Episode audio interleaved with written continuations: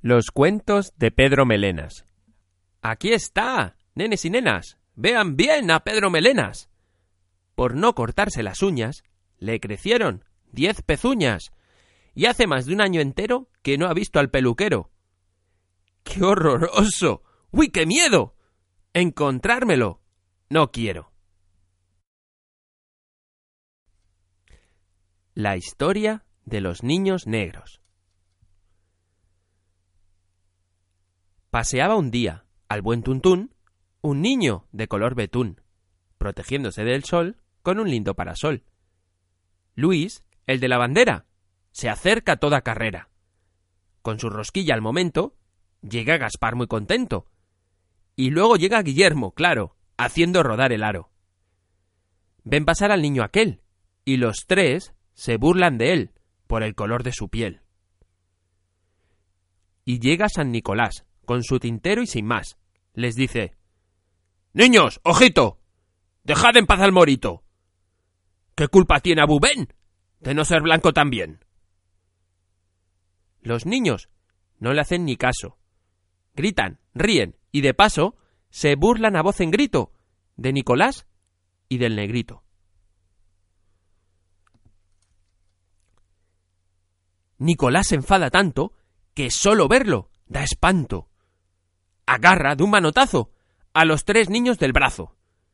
Y a Gaspar, Guillermo y Luis los va arrojando en un tris a la tinta. ¡Qué negruras! gritan las pobres criaturas. Nicolás, de cuerpo entero, los sumerge en el tintero. Aquí están, miradlos bien, aún más negros que Abu Ben.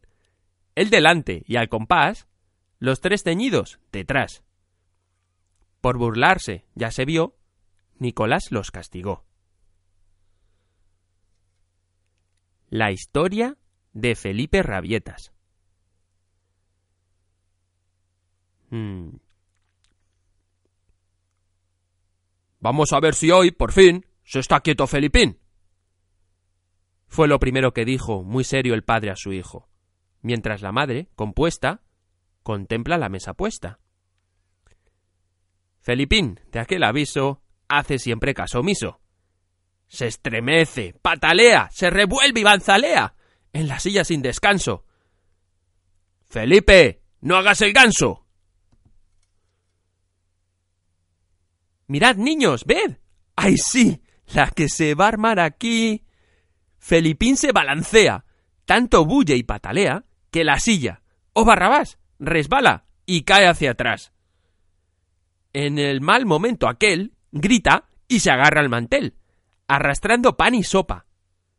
Su padre salva la ropa, y su madre, descompuesta, calla por toda respuesta. El culpable del desastre se esconde. Vaya pillastre. La comida, Dios del cielo, rueda por el santo suelo. El vino, el pan, los manjares, los cubiertos familiares. Se rompe hasta la sopera. El señor se desespera. Y la señora, al notar que se quedan sin cenar. La historia de Juan Babieca. A Juan, cuando va a la escuela, lo distrae cuanto vuela. Las musarañas, qué rabia, le hacen nadar siempre en babia, caminando de tal guisa que no ve el suelo que pisa, y todo el mundo le grita Juan Babieca. Alma bendita. Llega un perro a la carrera. Juan Babieca ni se entera. Mira al cielo como un lelo. Nadie le avisa. Ojo, Juan, que se te avecina un can. ¿Y qué pasa? En un revuelo ruedan los dos por el suelo. Ay, ay, ay. Cierta mañana temprano, con la mochila en la mano, miraba Juan cara al cielo de una golondrina al vuelo, sin pensar en su extravío que se encaminaba al río. Y los peces a sus pies se asombran mucho los tres. Otro paso y con certeza, al río vuelca de cabeza. Los tres peces, de aquel susto, se esconden, con gran disgusto. Aparecen al final dos hombres, y menos mal, se apresuran a sacarlo de las aguas y a avivarlo. Sale Juan hecho una sopa, mojada toda la ropa. Le corre el agua y no para, por el cabello y la cara.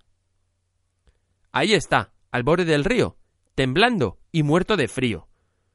Los tres peces que lo ven vuelven en un santiamén y con una alegre mueca se burlan de Juan Babieca. Mientras tanto la mochila se va alejando deprisa. La historia de Roberto el Volador. Cuando en los días de tormenta la lluvia azota violenta los campos y la ciudad, los niños de corta edad deben quedarse en su cuarto. Pero Roberto está harto y armado de un buen paraguas se enfrenta al viento y a las aguas. De la tormenta el embate dobla un árbol y lo abate. El paraguas, con el viento, pone rumbo al firmamento y Roberto hacia una nube, pidiendo socorro, sube. El viento sopla tan fiero que le arrebata el sombrero. Por el cielo va Roberto, con el paraguas abierto. El sombrero, como un pato, sigue volando un buen rato. Y como nunca volvieron, nadie sabe dónde fueron. Colorín colorado, este cuento se ha acabado.